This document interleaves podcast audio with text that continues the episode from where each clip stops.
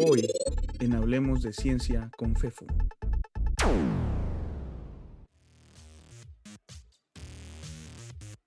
En el tren.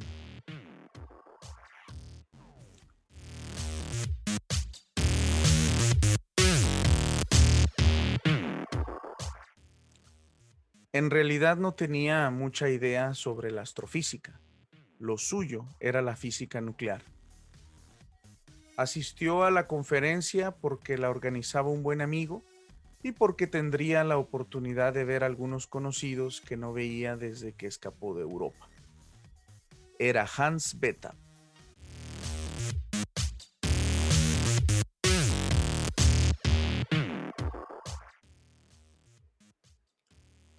Uno de los problemas que había estado acechando a la comunidad científica por varios años era el de la producción de energía en el Sol. Se sabía que con su cantidad de materia y con los procesos químicos conocidos, era imposible que siguiera brillando. Debió haberse consumido hace mucho tiempo.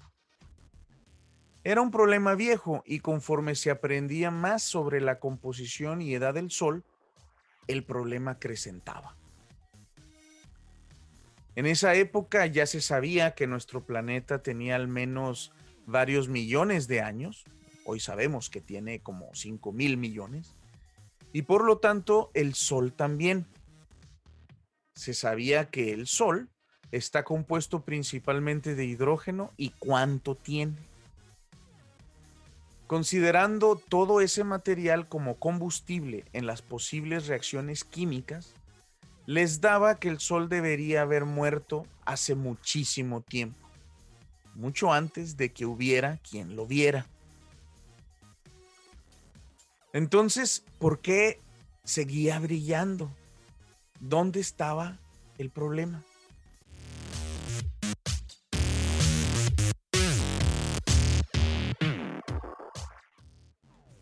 Precisamente para discutir estos temas, fue que se organizó la conferencia para tratar de averiguar las propuestas y soluciones asociadas a esta situación.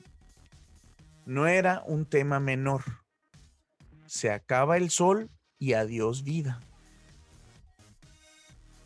Hans escuchaba las discusiones y algo le interesó. Al enterarse de las propiedades y condiciones extremas en las que se encuentra la materia en el interior del Sol, empezó a sentir que el problema no era de astrofísica, sino más bien de física nuclear.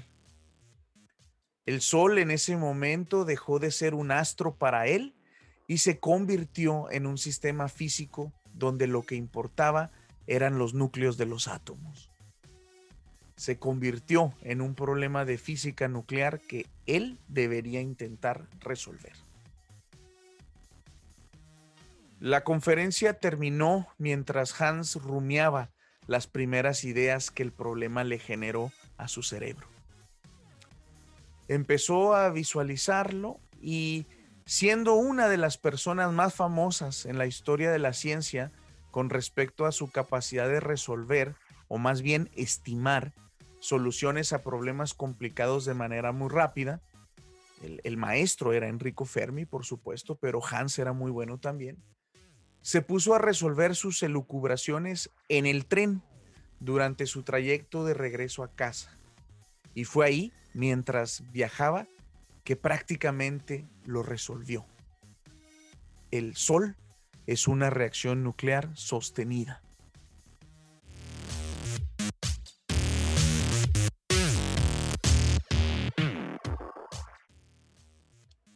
Al llegar a casa se dedicó a detallar su solución y nació, así, de repente, una nueva área de exploración que brindó más herramientas e ideas para indagar el mundo macroscópico.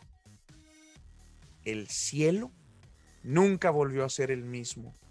Se convirtió en algo mucho más bello, extraño, impresionante y lleno de sorpresas que gracias a la nueva visión obtenida ahora podíamos percibir.